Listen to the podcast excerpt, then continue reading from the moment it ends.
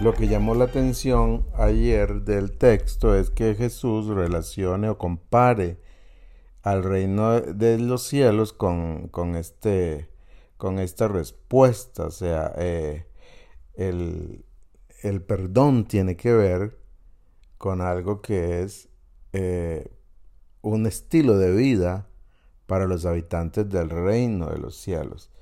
Eh, y, lo hace Jesús tratando o contándonos una parábola, una parábola en donde un hombre tiene una deuda enorme.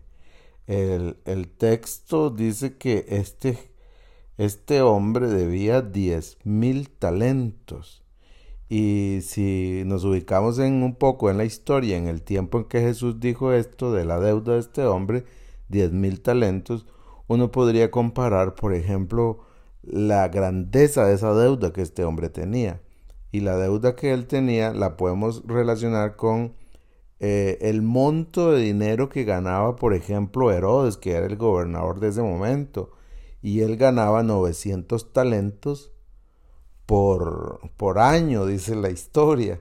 Entonces, claramente se ve en el texto que Jesús usa una frase, un monto, que revela la deuda enorme que tenía este hombre.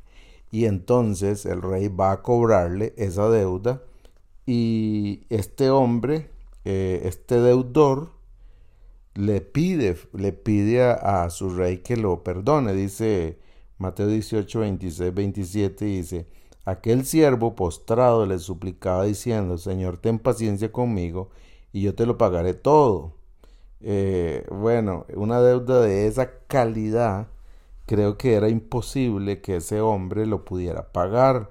Pero eh, dice el texto, el Señor de aquel siervo, movido a misericordia, le soltó y le perdonó la deuda. Partamos de ese punto.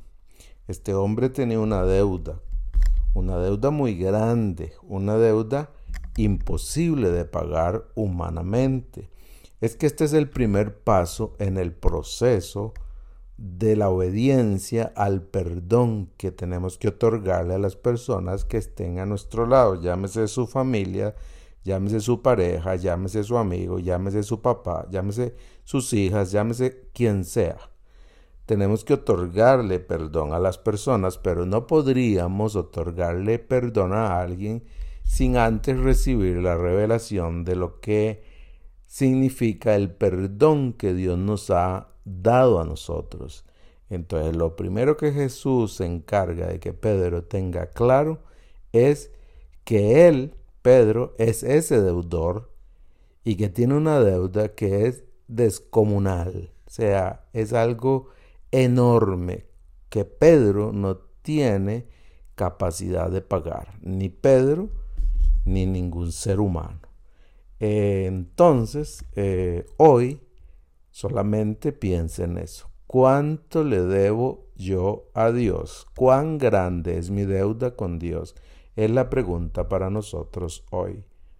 Un abrazo.